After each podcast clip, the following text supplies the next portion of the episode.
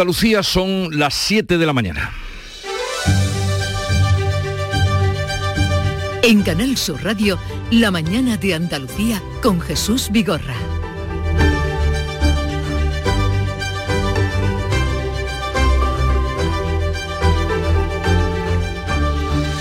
Buenos días queridos oyentes. Es martes 18 de octubre y Andalucía exige más inversiones al gobierno. El presidente de la Junta, Juanma Moreno, presiona al Ejecutivo de Pedro Sánchez ahora en tiempo de negociación de los presupuestos para que el Estado acometa la inversión necesaria para hacer frente a la sequía y a la crisis energética en Andalucía.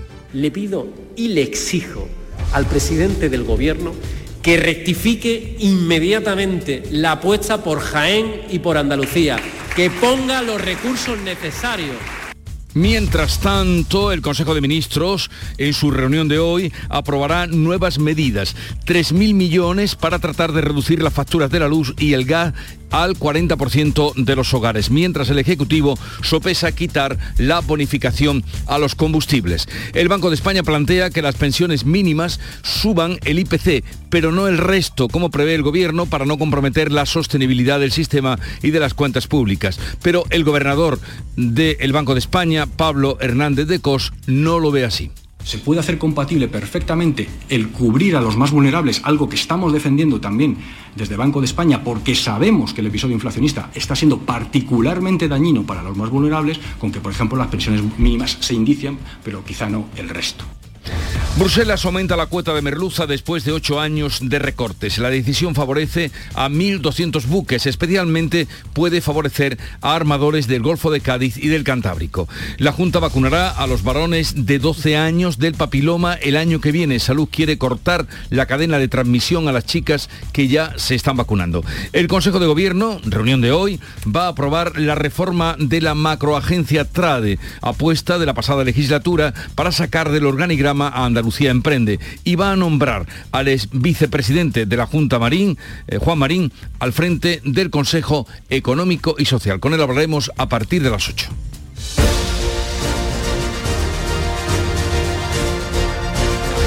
Y vamos a conocer ahora cómo amanece Andalucía, qué tiempo se prevé para hoy a través de nuestros compañeros en Cádiz. Salud, votaron. Tenemos 23 grados a esta hora, llegaremos a los 26. Es la previsión de un día con cielo de nuevo despejado. ¿Cómo viene el día por el campo de Gibraltar? Ana Torregrosa. 21 grados a esta hora, la máxima prevista 24, cielos con nubes y claros. Y en Jerez, Pablo Cosano. Pues tenemos 23 grados ya en el termómetro, se esperan 31 de máxima, 33 en Arcos. ¿Cómo amanece en Huelva, Sebastián Forrero? Pues hasta ahora tenemos 21 grados en la capital, cielos poco nubosos, esperamos 28 en Valverde del Camino. En Córdoba, Miguel Vallecillo. De momento 19, con pocas nubes y la máxima prevista será de 36. Y por Sevilla, ¿cómo viene el día, Pilar González? Con temperaturas altas, esperamos una máxima de 35 grados, ahora tenemos 19 e intervalos de nubes. ¿Cómo amanece en Málaga, Damián Bernal? Lo hacemos con los cielos despejados, 20 grados también por aquí, repunte de máximas en la capital será de 29. ¿Y cómo viene el día por Jaén, Alfonso Miranda? Levantarte con 25 grados y que te digan que van a tener 37 es para pillar una barraquera que para qué te quiero contar. Tú estás por darme el día, ¿no? Ya te digo, para eso es San Lucas hoy. Último, ya termina ahí la feria, ¿no? Por fin, gracias a Dios. en Granada, Laura Nieto. Pues yo comparto la barraquera. ¿eh? Tenemos 18 grados en estos momentos, la máxima prevista es de 33 y nubes y claros en el cielo. ¿Cómo amanece Almería, María Jesús Recio? Con algunas nubes pasaremos hoy también aquí más calor, 32 grados de máxima, el termómetro marca ahora 25.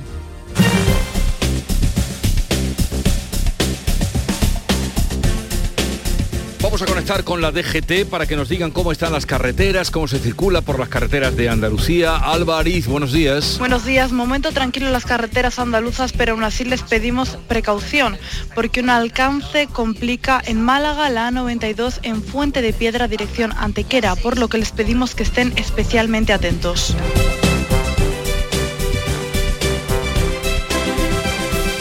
Son las 7, 5 minutos de la mañana. Agricultor, todo sube. Luz, gas, combustible, alimentos. En Fertinagro estamos a tu lado. Ahora te subvencionamos el abonado de fondo de tu cereal con los mejores productos de siempre, al mejor coste que nunca. Por solo 80 euros por hectárea, la mitad que te costaría un fertilizante tradicional te llevas. Rizotech, el abono microgranulado con aminoácidos de aplicación ultralocalizada junto a la semilla para una mejor implantación y enraizamiento del cereal. Y nuestro germinador azón, el bioestimulante que aumenta el porcentaje de nascencia de tus semillas y fija nitrógeno. Con más plantas nacidas y más vigorosas te aseguras el inicio de una gran cosecha. Todo al mejor coste que nunca. Con Fertinagro Biotech a miles de agricultores siempre les salen las cuentas. Nueva ley de pensiones. ¿Qué gano yo por seguir trabajando más allá de mi edad de jubilación? Tienes dos opciones. La primera, por cada año extra que trabajes, la Seguridad Social te incentivará con entre 5.000 y 12.000 euros. Esta cantidad, multiplicada por los años trabajados, se te abonará en un solo pago al jubilarte. Ministerio de Inclusión, Seguridad Social y Migraciones. Gobierno de España. En Canal Sur Radio, la mañana de Andalucía con Jesús Bigorra. Noticias. Vamos a contarles la actualidad de este día, qué pasa por cómo el presidente de la Junta pide una rectificación de los presupuestos generales del Estado en su trámite parlamentario para componer y compensar el recorte en inversiones a Andalucía. Manuel Pérez Alcázar. Juanma Moreno redobla la presión para lograr la inversión estatal necesaria que haga frente a la grave sequía y a la crisis energética. Moreno tacha de enorme decepción las cuentas y reprocha especialmente que recorten un 12% las partidas para obras hídricas y exige una rectificación del presupuesto en el trámite parlamentario. Le pido y le exijo al presidente del Gobierno que rectifique inmediatamente la apuesta por Jaén y por Andalucía, que ponga los recursos necesarios para que podamos hacer obras hídricas, para que podamos seguir avanzando, para que podamos seguir progresando, para que hagamos que Andalucía avance en beneficio de Andalucía y en beneficio de España porque es justo, porque es honesto por nuestra parte. Para hacer frente al efecto de la sequía en el campo, Moreno ha pedido al Gobierno una reducción de las peonadas necesarias para cobrar el subsidio agrario y rebajas fiscales, tanto en el IVA como en los módulos del IRPF. Hoy es martes, habrá Consejo de Ministros y aprobará las medidas para atenuar la factura energética. El Gobierno baraja limitar la bonificación de los 20 céntimos a la gasolina solo para los sectores más necesitados. Beatriz Galeano. El Gobierno aprueba el paquete de 3.000 millones que incluye una bonificación del 40% en la factura de la luz de los trabajadores y los hogares con ingresos reducidos. Aumenta un 80% el bono social eléctrico y duplica el presupuesto del bono social térmico para hogares vulnerables. El precio de la luz cae hoy un 23%, está en los 116 euros el megavatio hora, pero en plena escalada del precio de los carburantes, el diésel vuelve a estar en 2 euros. Economía baraja limitar la bonificación de 20 céntimos en los carburantes para que a partir de enero solo alcance a los sectores más necesitados. Pedro Sánchez y su homólogo portugués se reúnen este jueves, se van a reunir el próximo jueves con el presidente francés para tratar de vencer el rechazo de Macron a la construcción del gasoducto Mid Paco Ramón. La cita reedita la cumbre de hace 10 días de los presidentes de gobierno de España, Portugal y Alemania, que sí apoya el gasoducto que deberá cruzar los Pirineos para interconectar la península ibérica con el resto del continente. La cita con Macron se celebrará horas antes de un Consejo Europeo en el que la energía va a ser de nuevo asunto central. Macron llega presionado por la huelga en las refinerías que está dejando al país sin combustible y que ha desatado las protestas ciudadanas. Alemania, por su parte, ha decidido posponer el cierre de sus tres centrales nucleares, cuya clausura estaba planeada para el próximo 31 de diciembre, para final de año. La crisis energética ha forzado a los socios de gobierno de Scholz a acordar que permanezcan en funcionamiento al menos de entrada hasta el próximo 15 de abril. El nuevo conflicto entre el gobierno y la Junta de Andalucía. El Ministerio ha pedido a Andalucía que derogue el decreto que revisa los precios de las obras públicas frente al sobrecoste de las materias primas. La patronal y la Junta reclaman que el gobierno permita modificar los contratos para poder pagar esos sobrecostes que los empresarios de la construcción elevan a 700 millones de euros. El Ministerio de Política Territorial asegura que busca una solución negociada ante el conflicto de competencias que podría acabar en recurso de inconstitucionalidad. La patronal Fadeco y la Junta piden al Gobierno que permita adecuar los presupuestos de las obras a los incrementos extraordinarios de los costes. La consejera Marifran Carazo destaca la necesidad de revisar los contratos. Hace falta poder revisar los contratos y para ello es necesario aprobar el decreto que ha aprobado la Junta de Andalucía, que nos deje trabajar que deje trabajar el Gobierno de la Junta de Andalucía. Nuestro decreto está avalado por los servicios jurídicos, evidentemente.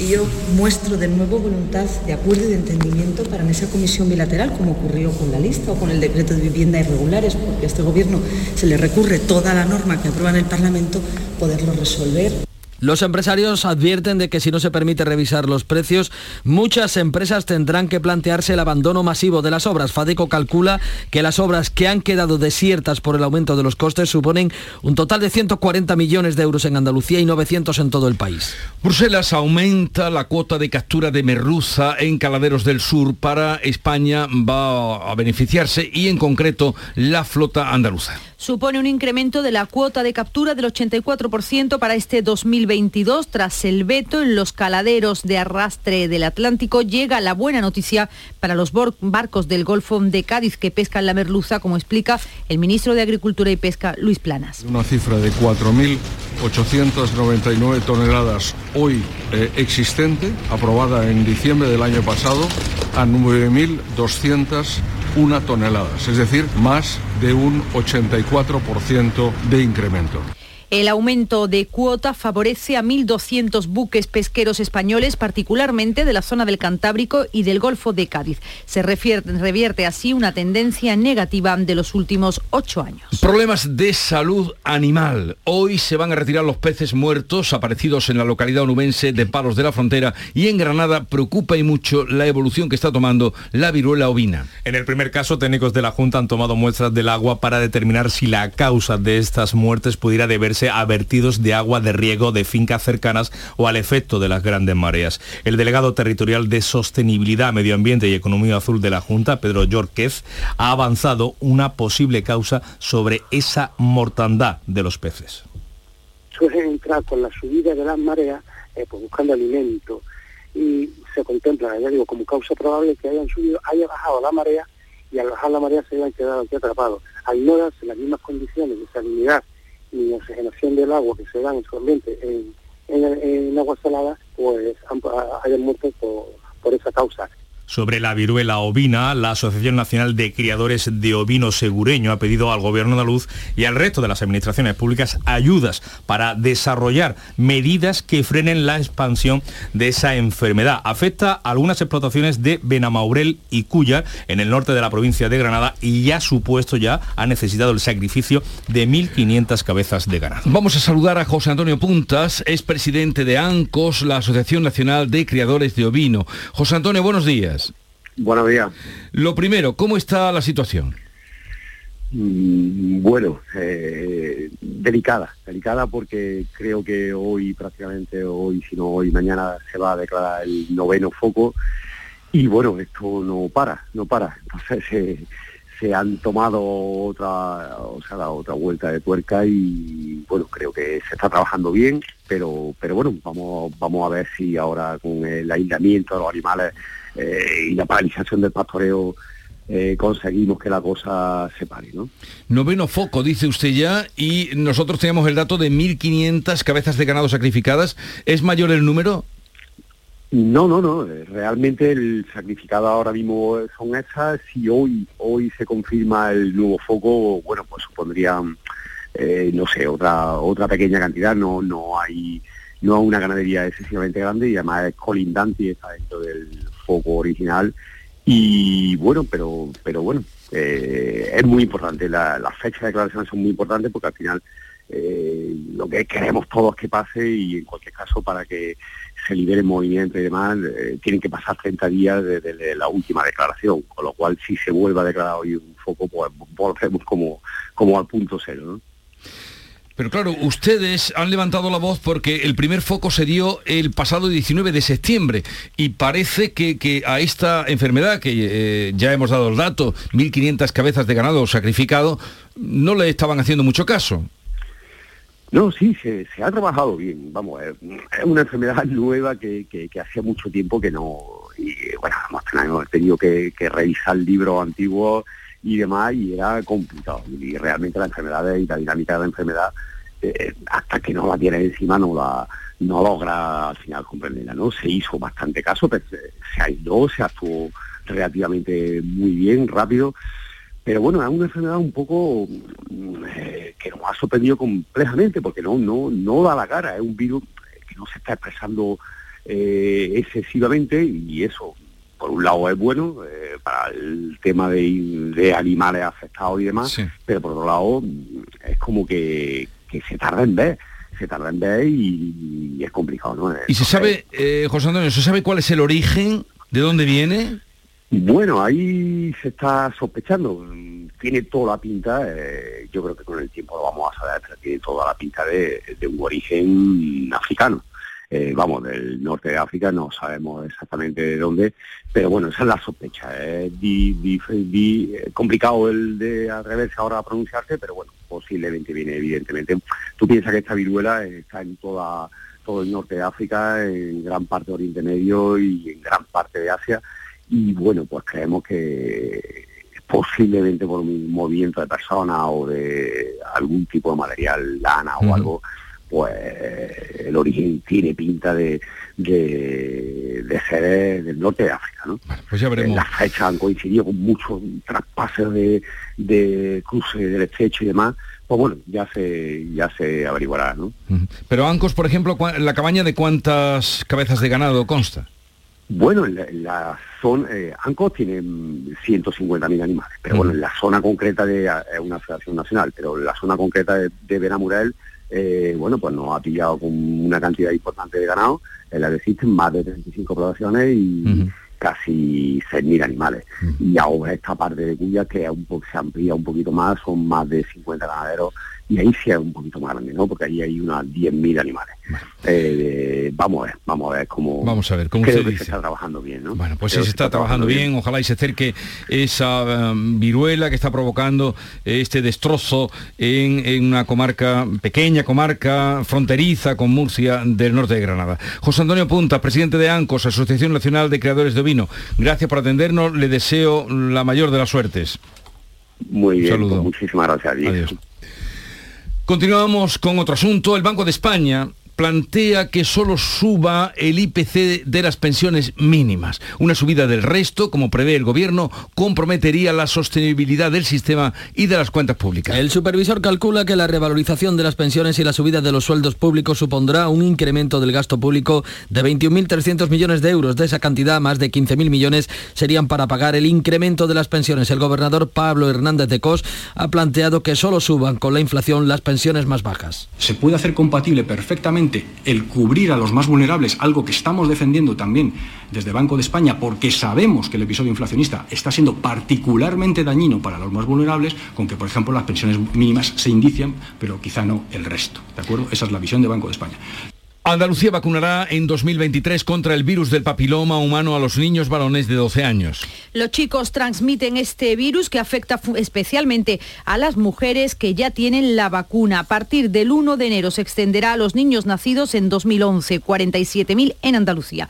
La vacuna Gardasil 9 ahorrará a las familias 345 euros por niño. Este lunes también comenzaban a vacunarse contra la gripe a los niños de entre 6 meses y 5 años. Es la primera vez que se hace en Andalucía. Ha comenzado también la vacunación combinada de la gripe y el refuerzo del COVID para los mayores de 65 años. El Servicio Andaluz de Salud convoca una oferta de empleo público de 4.636 plazas. Algo más de 1.500 son de promoción interna y 3.125 son de acceso libre. Entre las categorías con mayor número de plazas eh, se encuentran enfermería, auxiliar de enfermería, médicos de familia y también administrativos. En la mesa sectorial con las organizaciones sindicales se ha acordado las condiciones de esas pruebas. El gobierno andaluz aprueba hoy la nueva estrategia andaluza para la ciberseguridad y el nombramiento de Juan Marín como presidente del Consejo Económico y Social. La estrategia de ciberseguridad cuenta con una inversión de 60 millones para la construcción de un centro de coordinación en Málaga que protegerá a la administración y a los particulares de ataques informáticos. El Consejo de Gobierno también aprueba este martes el nombramiento de Juan Marín para presidir el Consejo Económico y Social. Se suma así a la lista de nombres rescatados entre los miembros de Ciudadanos del anterior gobierno de Juanma Moreno. El PP andaluz refuerza su cúpula de cara a las elecciones municipales y abre sus listas a candidatos de otros partidos.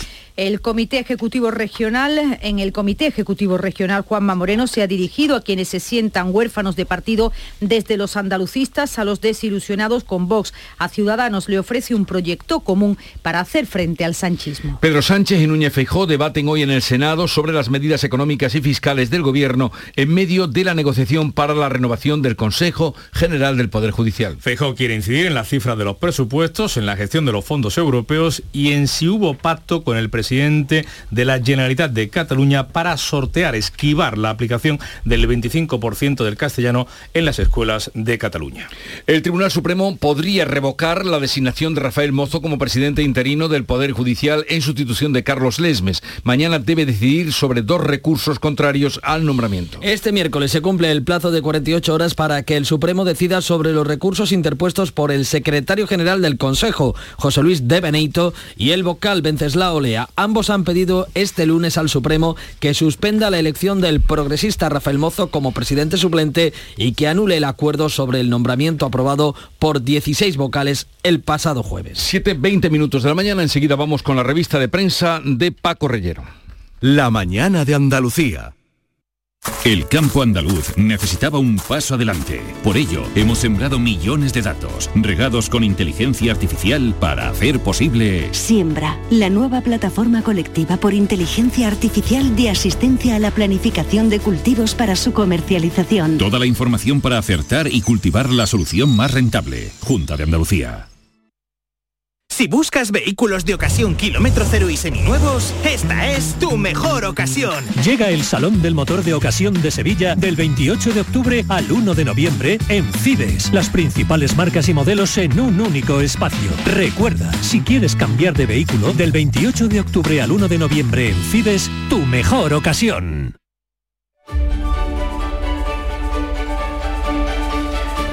Es el momento para conocer algunas de las noticias más destacadas del día. Paco Reyero, buenos días. ¿Qué tal Jesús? Muy buenos días. Son las 7.21. La foto de portada de ABC es para el presidente Sánchez, flanqueado por eh, dos expresidentes socialistas, Felipe González y Rodríguez Zapatero. El titular de ABC Sánchez eh, se presenta y presenta a González como su precuela, el PSOE, que conmemora los 40 años de la victoria del 82 sin invitar a Alfonso Guerra y dedicando un espacio similar en la exposición de Ferraz al felipismo y al sanchismo. El sanchismo se apropia del triunfo de González en 1982, es el editorial de ABC en el mundo. Feijó avisa a Sánchez, no habrá pacto si hace del Tribunal Constitucional un aliado de Esquerra Republicana de Cataluña. Por cierto, el país eh, nos recuerda que Sánchez y Feijó se miden en el Senado hoy al filo del acuerdo sobre precisamente el Consejo General del Poder Judicial, el líder del PP que afeará al presidente hoy en el Senado sus alianzas con el independentismo. Vamos ahora con un repaso de los periódicos andaluces, Paco. La portada del diario de Sevilla, dos exaltos cargos confiesan que Fito Novo financió al PSOE, 10 de los 13 eh, acusados pactan con la Fiscalía una rebaja de la condena. ABC de Sevilla detalla que Antonio Rodrigo Torrijos, quien fuera teniente de alcalde del Ayuntamiento de Sevilla y líder local de Izquierda Unida, se enfrenta a cuatro años de cárcel por cohecho y se agarra, en opinión de ABC, a la prescripción para evitar su condena. En el ideal de Jaén leemos que la Consejería de Salud va a incorporar la vacuna del papiloma en varones de 12 años a partir de enero del año que viene, de 2023. Está en toda la prensa regional. Ese periódico, el Ideal de Jaén, eh, detalla que el presidente de la Junta inaugura la rehabilitación integral del antiguo hospital de Andújar. En más cabeceras regionales, por ejemplo en las del grupo Vocento, se destaca que Moreno culmina la absorción de ciudadanos con la incorporación de Juan Marín como presidente del Consejo Económico y Social. Hay una lectura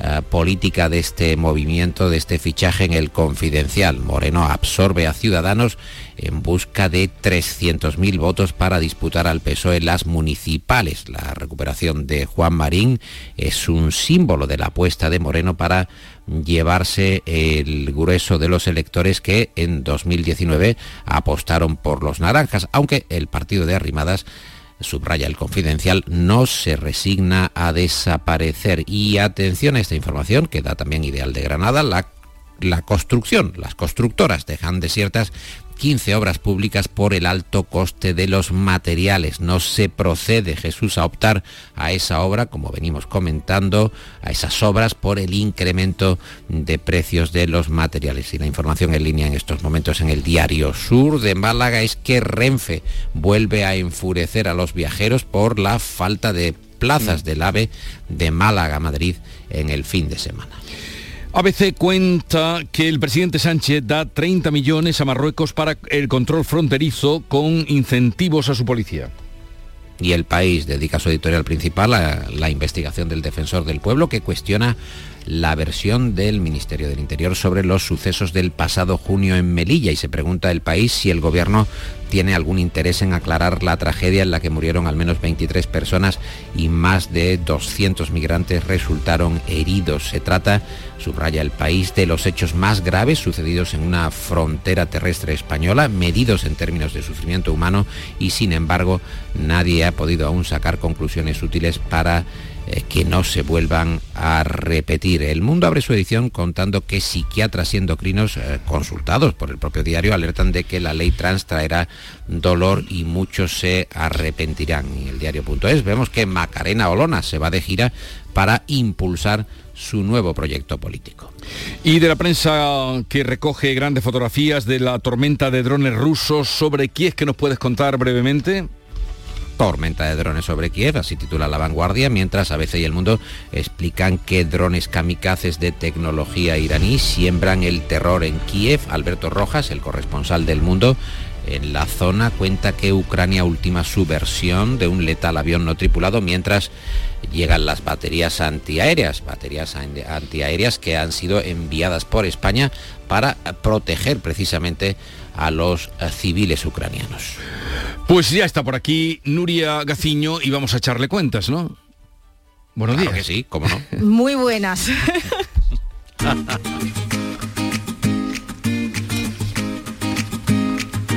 Vitaldent les ofrece este programa.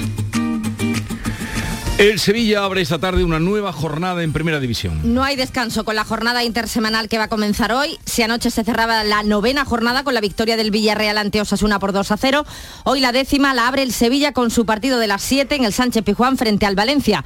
Con la ausencia de Fernando, que no se ha recuperado aún, el técnico San Paoli repite convocatoria, pero podría introducir cambios en el 11 titular, habida cuenta de que el equipo no funcionó en Mallorca a pesar de la victoria. Los otros dos encuentros que se disputan hoy son el Getafe Atleti de Bilbao a las 8, a las 9, Atlético de Madrid, Rayo Vallecano. Y Alessia Putellas sigue haciendo historia y el andaluz Gaby se lleva el balón de oro al mejor jugador promesa. Pablo Martín Gaviria, Gavi, ha sido galardonado con el Trofeo Copa 2022. El futbolista de los Palacios, que juega en el Barcelona, ha conquistado el premio individual más prestigioso del mundo para los jugadores menores de 21 años tras su gran temporada. Y Alexia Putellas, que consigue el primer doblete español en el balón de oro y además de forma consecutiva, a pesar de la grave lesión de rodilla que le impidió jugar la Eurocopa femenina. Ningún español lo había logrado hasta la fecha y Karim Benzema, por su parte, eh, se llevó el balón de oro masculino. La Liga Española que brilla, por tanto, en la gala del balón de oro, una liga que por ahora no irá a la huelga. Los clubes, menos Real Madrid, Barcelona y Atleti de Bilbao, apuestan por el diálogo y tienden la mano al gobierno a pesar de su malestar e inquietud por la nueva ley del deporte que alienta la creación de nuevas competiciones como la famosa Superliga de Florentino Pérez. Y hoy la BBC está de cumpleaños, Sí, nada más y 100 nada años, menos 100 que 100 años. añitos. Eh, mira lo que nos trae Víctor de la Portilla.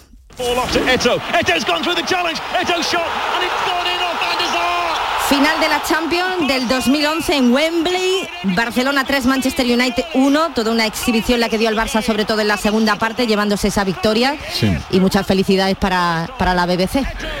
A nosotros todavía nos queda un poquito. En Vitalden queremos saber qué hay detrás de tu sonrisa, porque si vienes a nuestras clínicas hay un 20% de descuento en implantología, pero para nuestros pacientes hay mucho más.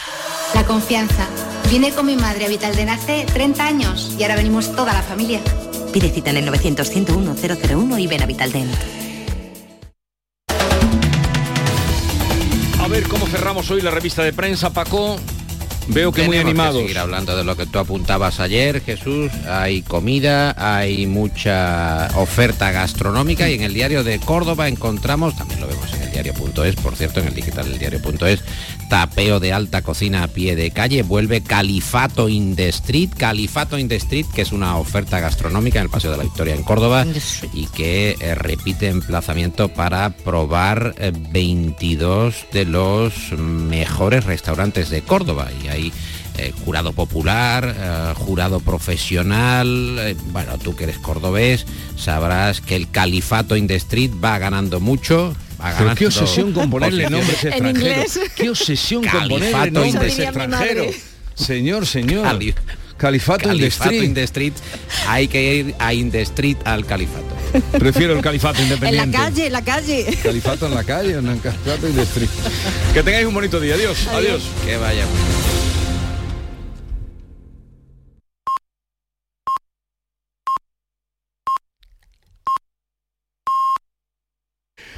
Acaban de dar las siete y media de la mañana.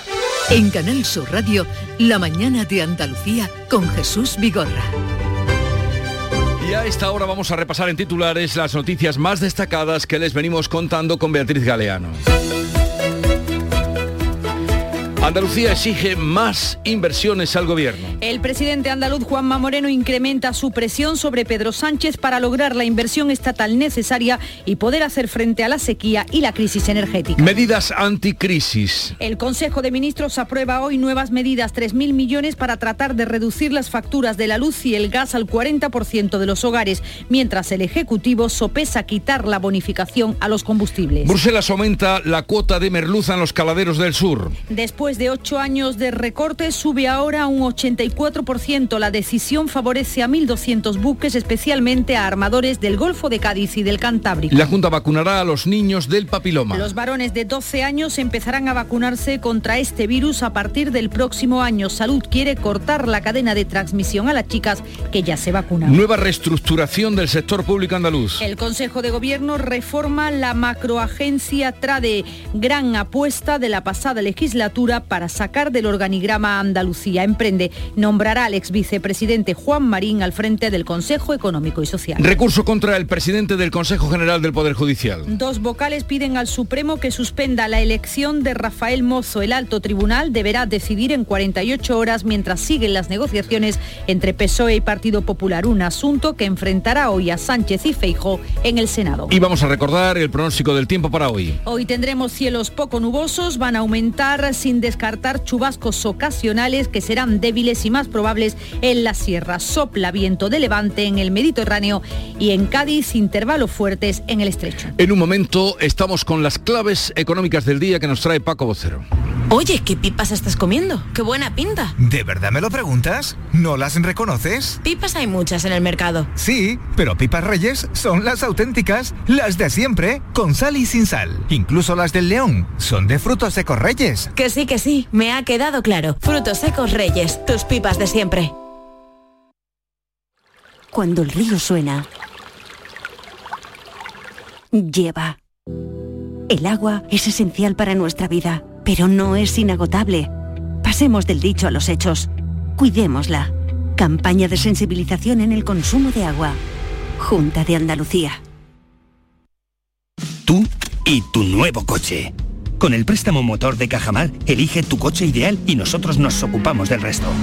Descubre las opciones que tenemos para ti. Haz números con el simulador y lo verás más claro. El lugar al que siempre has querido ir ahora está más cerca. Infórmate en cajamar.es o en nuestras oficinas. Financiación otorgada por GCC Consumo Cajamar Consumo. Cajamar. Distintos desde siempre. Las claves económicas con Paco Vocero. Paco, buenos días. Buenos días Jesús, ¿qué tal? A ver qué claves tenemos para hoy. Pues mira, hoy vamos a seguir hablando de los presupuestos generales del Estado para el año que viene. Después de las conclusiones que presentó ayer en el Congreso el gobernador del Banco de España. Hoy va a ser el turno de la presidenta de la AIREF, la Autoridad Independiente de Responsabilidad Fiscal, Cristina Herrero, y posiblemente arroje titulares parecidos a los de ayer en cuanto a sus observaciones. y lo hará porque ya el pasado 29 de julio, 29 de julio, el organismo avanzó literalmente que las estimaciones más recientes sugieren un crecimiento del PIB en torno al 2% para 2023, en línea con lo planteado por otros organismos como la Comisión Europea o el Fondo Monetario Internacional. Y no obstante, si se materializa la amenaza de corte total de los suministros de gas rusos, se produciría un cambio drástico en las perspectivas para 2023. Posteriormente, hace un par de semanas, el pasado 4 de octubre, el mismo día que se presentaba el cuadro macro de los presupuestos, la IREF redujo ya su previsión de crecimiento al 1,5. Recordemos que la del gobierno fue del 2,1. Y hay que decir fue, porque como hemos podido leer y escuchar a la propia vicepresidenta económica en los últimos días, eh, ya no se aferra a ese 2,1 como cifra inamovible tras la avalancha de previsiones que la contradicen. Todo lo contrario, admite que la economía podría crecer por debajo, lo que despierta todo tipo de duda añadida sobre la credibilidad de las cuentas públicas para el año próximo. Sí, sí, también dice, dijo ayer que volver a la situación mm, prepandemia, eso hasta el 2024 no lo vamos a ver. En, en efecto, una especie de anatema que ya dijo Hernández de Co, entre otros, y que levantó muchísima suspicacia. Y fíjate. Pues estaremos muy atentos a lo que pueda decir hoy la presidenta de la autoridad fiscal. ¿Qué más tenemos para hoy? Pues mira, en materia de indicadores, la balanza comercial siempre importante y donde, como hemos visto hace muchos meses, eh, la economía andaluza se ha mostrado fuerte. Vamos a esperar que los últimos resultados así lo sigan siendo en medio ya de una tendencia de ralentización y debilidad de las economías europeas más importantes, que son los principales socios comerciales, los nuestros. Y en relación a esas economías más importantes, también vamos a tener hoy índice CIU de confianza inversora en Alemania y en la eurozona. Y va a ser clarificador para tomarle el pulso a la visión de los inversores. Por cierto, la consejera alemana del BCE, Isabel Schnabel, comparece esta tarde ¿Mm? y una hora después lo va a hacer el presidente del Banco Central alemán, eh, Joachim Nagel. Esperemos mensajes contundentes sobre la inflación y la subida de tipos. Son alemanes. y también, por cierto, te voy a citar un dato del CIS de ayer. Un dato relativo a la economía que no parece en absoluto descabellado como otra parte de su barómetro y cerramos el comentario. Y es que el 73% de los españoles considera que la economía va mal o muy mal. Pues vaya dato, vaya dato. El 73% de los españoles consideran que la economía va mal o muy mal. Ese dato no tiene mucha cocina, por lo que parece. ¿eh? ¿Alguna cosa más? Pues mira, sí, como en los vuelos de los aeropuertos aplazado Hoy a las 4 de la mañana debían de conocerse una miriada de indicadores en China, la producción, el crecimiento, la producción eh, industrial, la de energía, ventas minoristas, las inmobiliarias, etcétera, etcétera, etcétera. Bueno, como estamos en momento de entronización del nuevo emperador Xi y acaba el sábado, se han pospuesto sin 10. No sabemos cuándo se van a publicar. pues cuando se publican ahí estarás tú para contarlo. Paco, Muy bien. que tengas un buen día. Igualmente, hasta mañana Jesús. Adiós. La mañana de Andalucía con Jesús Vigorra te invita este viernes a disfrutar del programa en la Universidad de Córdoba. Queremos celebrar sus 50 años de vida y el 175 aniversario de la creación de la Facultad de Veterinaria, referencia en toda España y buque insignia de la Universidad de Córdoba. La mañana de Andalucía con Jesús Vigorra. Este viernes 21 de octubre, edición especial desde la Universidad de Córdoba. Con la colaboración de la Universidad de Córdoba. En Canal Sur Radio, por tu salud, responde siempre a tus dudas. Hoy dedicamos el programa a actualizar toda la información sobre vacunas, calendarios, novedades como la vacuna del papiloma para adolescentes varones que se incorporará a partir de enero. Pero claro, COVID, gripe, neumococo y naturalmente todas tus preguntas con los mejores especialistas en directo. Envíanos tus consultas desde ya en una nota de voz al 616-135-135. Por tu salud, desde las 6 de la tarde con Enrique Jesús Moreno. Más Andalucía, más Canal Sur Radio. Vamos a contarles otra noticia de Andalucía. Una persona ha resultado con heridas graves en la línea tras la deflagración de un vehículo. ¿Qué ha pasado, Ana Torregrosa?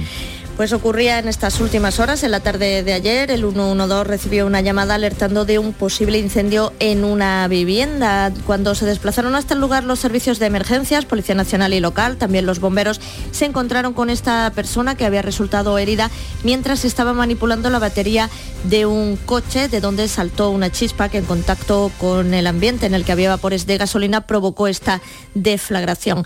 El herido con quemaduras eh, químicas provocadas eh, por gasolina. El 22% de ellas localizadas en la cara y en el tórax ha sido trasladado al Hospital Virgen del Rocío de Sevilla. Y en Jerez, un policía nacional fuera de servicio salva la vida de una mujer al realizarle una reanimación en plena calle. Pablo Cosano. Pues se trata de Juan Morales, policía nacional de 43 años. A primera hora de la tarde de ayer estaba fuera de servicio cuando se encontró una mujer tirada en la vía pública, ayudada ya por un hombre octogenario que intentaba socorrerla. Percibieron que no tenía pulso y el agente comenzó a realizarle técnicas de reanimación cardiopulmonar. Gracias a ello lograron recuperar el pulso de la mujer. Mantuvo los cuidados hasta que llegaron las asistencias sanitarias que se hicieron cargo de la víctima. La mujer de 61 años está ahora ingresada en la UCI, se desvaneció al parecer por una obstrucción arterial en la cabeza de la que ahora se recupera. Suerte para la mujer y desde luego felicitaciones para este policía eh, activo que hoy intentaremos hablar con él. Se reanimó cuando estaba fuera de servicio. Bueno, en Málaga la policía sigue buscando al autor del tiroteo en el que ha resultado herido un hombre con dos impactos de bala. Fue anteayer,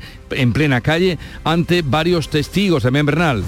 La víctima de 35 años presenta dos heridas por arma de fuego, una en una pierna, otra en un hombro, aunque su estado no reviste gravedad. Según los testigos presenciales, recibió dos de los disparos que realizó un hombre en plena calle, como estabas comentando. Antes se había producido un altercado entre varias personas. Esto ha sucedido en la calle Cortijuelos, que está en el barrio de Dos Hermanas, y se sigue buscando al autor de esos disparos. En Almería, este martes tendrá lugar el juicio al exjugador internacional de voleibol Cosme Prenafeta por presuntos abusos sexuales a dos jóvenes de 18 años, jugadoras del equipo del que él era el entrenador, María Jesús Recio. En el juzgado de lo penal número 4 de Almería, a las 10.45 está señalado el juicio. Cosme Prenafeta se enfrenta a cuatro años de prisión por dos presuntos delitos de abuso sexual después de que la jueza instructora encontrase indicios en la prueba practicada durante la investigación. Los hechos se reprodujeron presuntamente en el domicilio del acusado el 28 de diciembre de 2020. Las dos jóvenes acudieron a una comida con el resto del equipo, se quedaron solas. Según la jueza, bebieron alcohol. Cosme Prenafeta les propuso un juego de, de preguntas sexuales. Después, sin el consentimiento de ellas, las besó según el fiscal varias veces. A una de ellas le tocó las nalgas. Esta joven sufre, según un informe médico forense, ansiedad y depresión. Este martes la compañía Endesa se sienta en el banquillo en Granada por vulnerar derechos fundamentales después de que personas afectadas por los cortes de luz en el distrito norte de la capital demandaran a la compañía en 2019. Laura Nieto. El juzgado de primera instancia número 15 celebra este juicio en el que está previsto que declaren como testigos desde profesionales sanitarios de los centros de salud hasta el defensor de la ciudadanía de Granada, Manuel Martín. Han sido tres años de procedimiento judicial iniciado por personas en situación especialmente vulnerable. A pesar del tiempo transcurrido desde la interposición de la demanda, los cortes de suministro persisten y han provocado encierros, manifestaciones e incluso que el defensor de la ciudadanía pidiera amparo en el Parlamento Europeo. La Guardia Civil ha incorporado nuevas herramientas en la lucha contra los robos en el campo en el arranque de la campaña olivarera. Además de la actuación del Seprona y los equipos Roca, hasta finales de febrero se incorporarán a las labores de vigilancia el escuadrón de caballería y un helicóptero. Cuéntanos, Miguel Vallecillo, Córdoba. Además, en colaboración con el Ministerio de Ciencias, se prueban nuevos métodos eh, que mejoran y facilitan la captura de los autores de los robos. La Guardia Civil pide a los propietarios de las fincas que denuncien rápidamente cualquier robo. Escuche a Juan Carretero, máximo responsable de la Comandancia de la Guardia Civil en Córdoba. Hace estas recomendaciones. Pedimos que costumbres no muy beneficiosas como dejar el producto en el campo una vez recolectado hasta su carga de transporte que no se dilate en el tiempo. Pedimos que utilicen la herramienta AlertCops del Ministerio del Interior porque ayuda muchísimo a una localización para poder acudir más rápido al lugar donde tengamos que prestar asistencia. La Policía Nacional investiga las causas del derrumbe del techo de una nave en obras que ha acabado con la vida de un trabajador de 28 años en Sevilla, Pilar González. El techo se ha venido abajo cuando un grupo de operarios trabajaba en tareas de reforma del inmueble. Ninguno pudo ayudarle, como ha contado a Canal Sur uno de ellos. Claro, eso ni crujió poquito a poco ni nada, eso cayó del tirón. Yo estaba cortando la nave, estaba haciendo otra cosa arriba de la nave y otro estaba en el tejado, claro que estábamos separados cada uno. Él estaba aquí, el escombros estaba todo encima y yo llamándole que no, no podía hacer nada, me salí para afuera, no me respondía. Los demás salvaron su vida, él no pudo. Este año han muerto 19 trabajadores en la provincia de Sevilla. La Diputación de Cádiz y el Ayuntamiento de San Fernando han anunciado que van a trabajar de la mano para que el próximo año 2023 pueda celebrarse en la ciudad la primera edición de los Premios Nacionales de Flamenco Camarón de la Isla. Salud, en, e- en eso están, el Premio Nacional Camarón de la Isla. La idea es que la provincia sea la sede permanente de una de las distinciones del arte flamenco más importantes que sumar también a su museo. La alcaldesa de San Fernando, Patricia Cavada incorporar un hito importantísimo en la difusión del flamenco, en la difusión de la figura de Camarón de la isla, pero también, bueno, pues una herramienta dinamizadora mm, del turismo cultural vinculado al flamenco en la provincia de Cádiz. Y es que la Diputación pretende que estos premios se conviertan en los Goyas del flamenco en la ciudad que vio nacer a José Monje Cruz. Y duele que te alumbren otras luces cada noche, me duele que te espere y tú no llegues donde siempre me duele, me hiere, me duele, porque nunca somos Y terminamos con la voz de María Carrasco, que hoy será invitada en nuestro programa al filo de las once y media. María Carrasco vendrá a interactuar con los guiris en nuestra isla de Guirilandia a partir de las 11. Porque nunca somos siempre. Llega ahora el tiempo de la información local. Atentos. En la mañana de Andalucía de Canal Sur Radio, las noticias de Sevilla. Con Pilar González.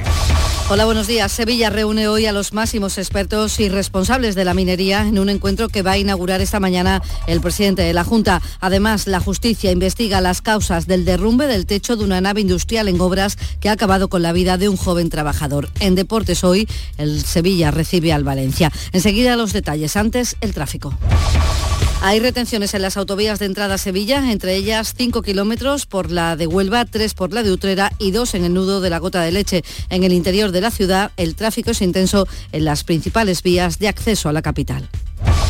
Y en cuanto al tiempo, hoy tenemos intervalos de nubes y puede caer algún chubasco al final del día en las sierras. Las temperaturas suben, se esperan 35 grados en Écija, Morón, en Lebrija y en Sevilla. A esta hora 19 grados en la capital. No te preguntes qué puede hacer la inspiración por ti. Pregúntate qué puedes hacer tú para encontrar un hueco en tu agenda y venir a descubrir el nuevo Kia Sportage. En versión de combustión, híbrida o híbrida enchufable. Luego, con él, ya saldrás a buscar la inspiración. Y durante este mes llévate tres años de mantenimiento gratis. Solo en la red Kia de Sevilla. Las noticias de Sevilla. Canal Sur Radio. Comienza esta mañana a las nueve y media el Salón Internacional de la Minería bajo el lema Un evento global para una minería de vanguardia y lo inaugura el presidente de la Junta, Juanma Moreno, junto al alcalde Antonio Muñoz. Se va a poner en valor cómo la minería y la industria de las materias primas son fundamentales en la transición energética y en la recuperación económica. En este salón, en el Palacio de Congresos en Fibes, se va a reivindicar la minería de nuestro entorno como una actividad sostenible y responsable con el medio ambiente. Se celebra la cuarta edición después de dos años de parón por la pandemia y con la participación de 180 empresas expositoras del sector. La cita, dicen sus responsables, consolida a Sevilla como capital europea de la minería y Andalucía como una región minera de referencia mundial. Y la Policía Nacional investiga las causas del derrumbe del techo de una nave en obras que ha acabado con la vida de un trabajador de 28 años en la calle Artesa, en el polígono aeropuerto. El techo se ha venido abajo cuando un grupo de operarios trabajaba en tareas de reforma del inmueble, entre ellos Raúl, que ha contado a Canal Sur cómo ocurrió todo. Claro, eso ni crujió poquito a poco ni nada, eso cayó del tirón. Yo estaba cortando la nave, estaba haciendo otra cosa arriba de la nave y otro estaba en el tejado, claro que estábamos separados cada uno. Él estaba aquí, el escombros estaba todo encima y yo llamándole que no, no podía hacer nada, me salí para afuera, no me respondía. Comisiones Obreras denuncia la falta de medidas de seguridad y UGT ofrece sus servicios jurídicos a la familia del joven fallecido. Recuerda al responsable de salud laboral del sindicato que este año 19 personas han muerto en nuestra provincia trabajando. Desde UGT tenemos muy claro que hasta que como sociedad no conectemos con el dolor de una madre, de un padre que hoy están velando a su hijo, no vamos a acabar con esta lacra que son los accidentes de trabajo. Ya está con su familia el joven de 18 años que había desaparecido en Mairena del Aljarafe, se encuentra bien y un hombre de 71 años está hospitalizado grave tras colisionar con la motocicleta en la que iba contra un turismo que conducía una mujer de 72 años y esto ha ocurrido en el barrio de La Oliva, en la capital. En Castilleja de la Cuesta, un hombre de 69 años ha muerto mientras conducía, ha sufrido un infarto, ha perdido el control del vehículo y ha, y ha terminado empotrado contra una valla de separación de la calzada con la acera. En tribunales, en el juicio por el caso Fitonovo, que se celebra en la Audiencia Nacional y que investiga sobornos dados por esta empresa a funcionarios y políticos del Ayuntamiento de Sevilla, 10 de los 13 acusados han alcanzado un acuerdo con la Fiscalía. Aceptan el delito a cambio de una considerable rebaja de las penas. Esta ha sido la tónica de sus comparecencias, entre ellos el que fuera concejal socialista Manuel Gómez Lobo, y este era el momento del acuerdo. Los hechos los conoce usted, los que se le imputaban en el escrito de acusación, los sí, que usted reconoce. Sí, lo he leído. Los de la agrupación socialista Macarena, las obras realizadas por Fitonova, etcétera. Lo conozco ¿no? perfectamente. Lo, lo conoce perfectamente, los asume. Los otros tres acusados no han querido acuerdo al entender que los hechos han prescrito, por tanto siguen en el juicio. Son el exteniente de alcalde de Izquierda Unida Antonio Rodrigo Torrijos, el exconcejal de la misma formación José Manuel García y el que fuera concejal del PP y exdirector general de Medio Ambiente Joaquín Peña. Son las 7 de la mañana y casi 50 minutos. El mejor jamón del mundo te espera en Aracena. Del 14 al 16 y del 21 al 23 de octubre celebramos 25 años de Feria Regional del Jamón y del Cerdo Ibérico. Un entorno incomparable y un sabor único. Ven y disfruta de Aracena, la ciudad de la gruta y de otras muchas maravillas. Porque realizar una obra eficaz y eficiente en Sevilla es posible.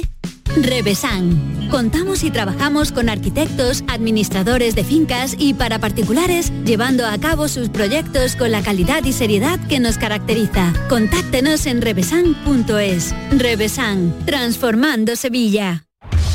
En Canal Sur Radio, las noticias de Sevilla. El Servicio Andaluz de Salud ha decidido reorganizar la atención urgente en Lebrija tras una reunión mantenida con los responsables de la Consejería de Salud y los alcaldes de Lebrija, El Cuervo y Las Cabezas. Se les ha comunicado que se va a activar un nuevo punto de urgencias 24 horas en el Centro de Salud Nuestra Señora del Castillo. Además, se dotará al Hospital de Alta Resolución de Lebrija de un servicio 24 horas de medicina interna que estará disponible todos los días del año. Y en el Hospital Virgen del Rocío se ha aplicado un tratamiento preventivo en las zonas anexas a la sala de observación donde se ha detectado una plaga de chinches. Se procederá a la apertura total cuando la seguridad esté garantizada, esa desinfección en las estancias cortas y en sus anexos. Y les contamos también que los núcleos de población del Bajo Guadalquivir van a comenzar a movilizarse a partir del viernes, que van a hacer una concentración en las cabezas de San Juan para exigir que los carriles de regantes se conviertan en carreteras. De momento se han constituido en plataforma. Son localidades como Marismilla, Sacramento, San Leandro, son nacidos, núcleos urbanos, nacidos rurales, perdón, núcleos rurales nacidos en los años 70 con la colonización de esta comarca, que es una de las mayores extensiones agrícolas de toda Europa. Las vías por las que transitan sus 10.000 habitantes son muy precarias y exigen inversiones. Lo dice, por ejemplo, Castor Mejía, alcalde de las Marismillas. Irán sumando ¿no? a, a este movimiento que que esperemos nos ofrece de moverse hasta que se consiga convertir las carreteras, perdón, los carriles de regante en carreteras dignas donde un autobús cargado de niños dirección al instituto o al colegio no tenga problema al cruzarse una, una cosechadora o un remoto de un tracto cargado de algodón.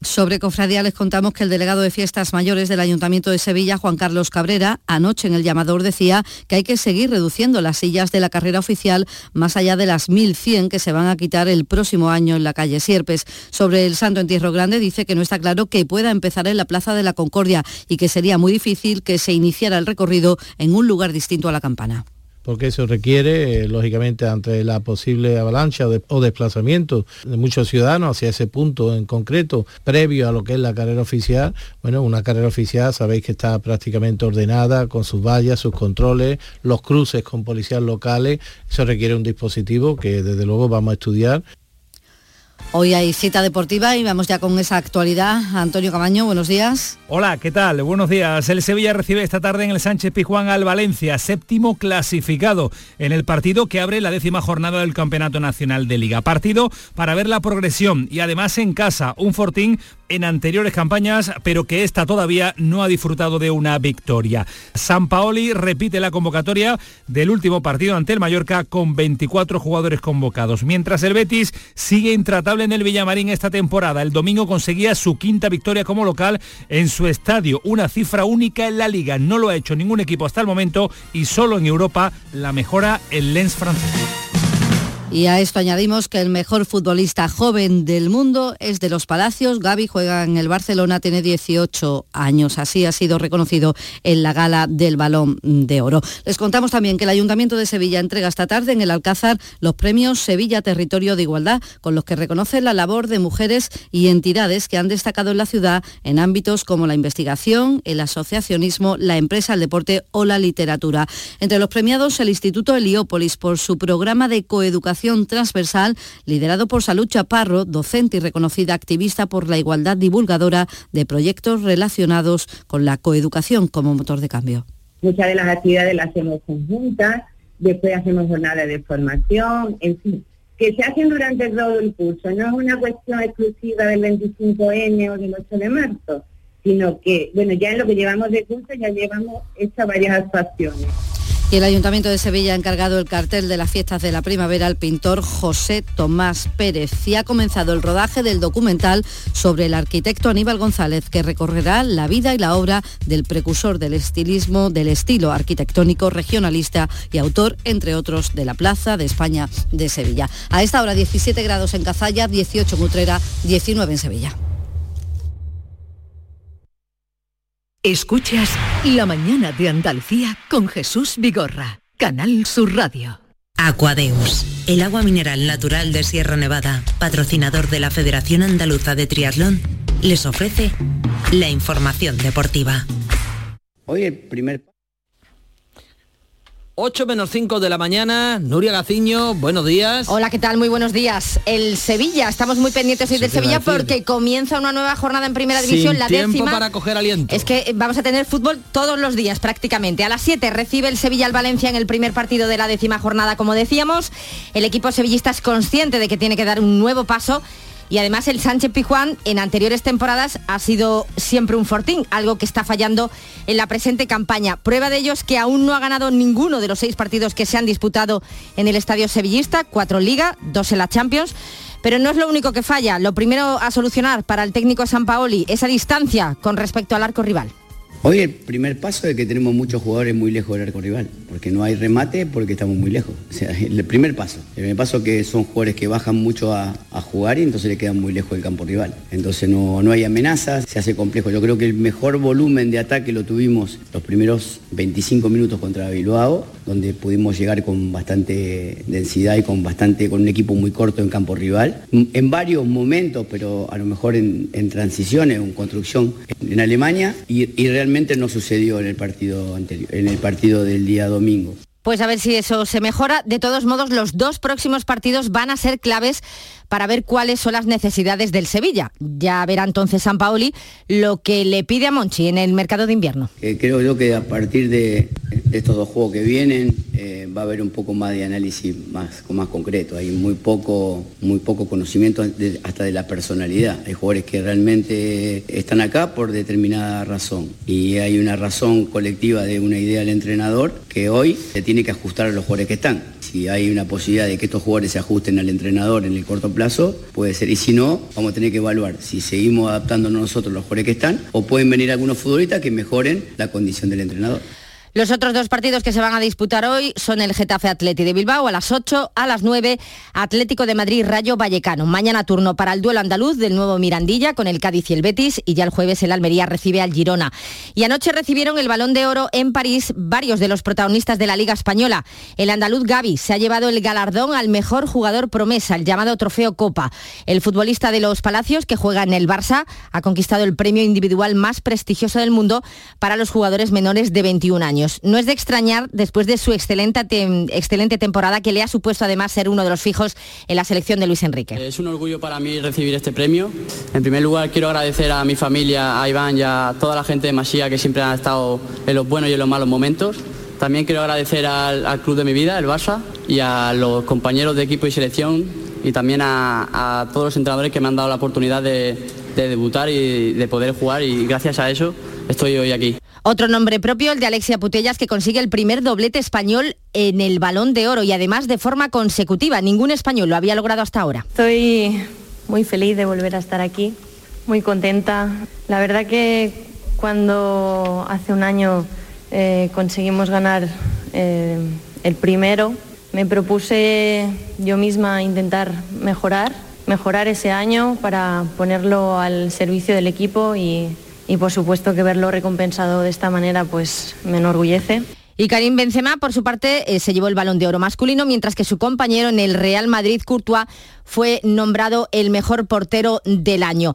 En cuanto a la Liga Española, que como ven brilló eh, con luz propia en esa gala del Balón de Oro anoche en París, de momento no corre peligro, no va a haber huelga, eh, puesto que todos los clubes, a excepción del Real Madrid, Barcelona y Atleti de Bilbao, de momento apuestan por el diálogo y tienden la mano al gobierno, a pesar de la gran inquietud y del malestar que les genera a todos esa nueva ley del deporte que alienta, como saben, la creación de nuevas competiciones, como por ejemplo ejemplo, la famosa Superliga de Florentino Pérez. En cualquier caso, de momento van a esperar y apuestan, como decíamos, por el diálogo con el Gobierno.